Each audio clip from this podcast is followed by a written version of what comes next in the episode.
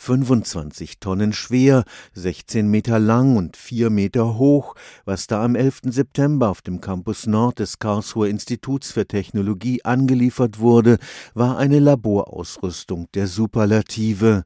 Das Karlsruher Neutrino-Experiment gehört schon in seinen Dimensionen zu den weltweit gewaltigsten Großforschungsprojekten.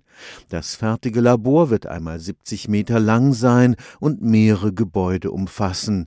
Gemessen werden soll dort das Gewicht von Neutrinos, den leichtesten Bestandteilen der Materie. Neutrinos haben keine elektrische Ladung. Neutrinos sind die absoluten Leichtgewichte unter den bekannten Materieteilchen. Deshalb lassen sie sich auch so schwer einfangen. Das hat für uns den positiven Effekt, dass wir von den vielen Neutrinos, die uns umgeben, überhaupt nichts feststellen, weil sie zum Beispiel mit unserem Körper, wie auch mit jeglicher anderen Materie, fast gar nicht in Wechselwirkung treten. Von der Sonne erreichen uns pro Sekunde je Quadratzentimeter Fläche ungefähr 65 Milliarden Neutrinos. Und dass wir von denen nichts spüren, wir werden ja ständig von denen durchdrungen, liegt eben an der Schwäche der schwachen Wechselwirkung. Die Physikerin Dr. Katrin Valerius leitet ein junges Forscherteam am Karlsruher Tritium-Neutrino-Experiment, kurz Katrin. Sie ist damit Herrin über ein Labor der Superlative. Das Spektrometer ist natürlich die prominenteste Komponente, weil sie einfach von den Dimensionen her die größte darstellt. Und sie ist auch schon seit 2006 hier vor Ort in Karlsruhe. Damals wurde das Spektrometer in einem sehr spektakulären Transport, die sieben Kilometer von Eggenstein-Leopoldshafen bis zum KIT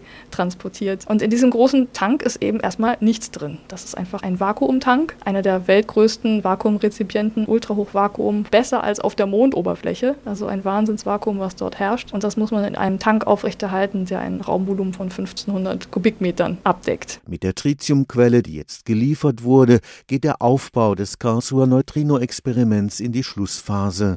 Im nächsten Jahr beginnen die Messungen. Dabei geht es nicht nur um das Gewicht der geheimnisvollen Neutrinos. Wir haben uns ein weiteres Ziel gesetzt. Wir wollen nämlich das Katrin-Experiment benutzen, um diese Daten noch weiter auszuwerten in Bezug auf sogenannte neue Physik. Es gibt die Möglichkeit, nach relativitätsverletzenden Aspekten in der Physik zu suchen. Und das würde bedeuten, unter dem Schlagwort zusammengefasst, dass Albert Einstein vielleicht nicht recht hatte. Haben viele schon versucht, Einstein zu widerlegen. Bisher ist es noch keinem gelungen. Auch in Katrin-Daten kann man nach solchen Prozessen suchen. Stefan Fuchs, Karlsruher Institut für Technologie.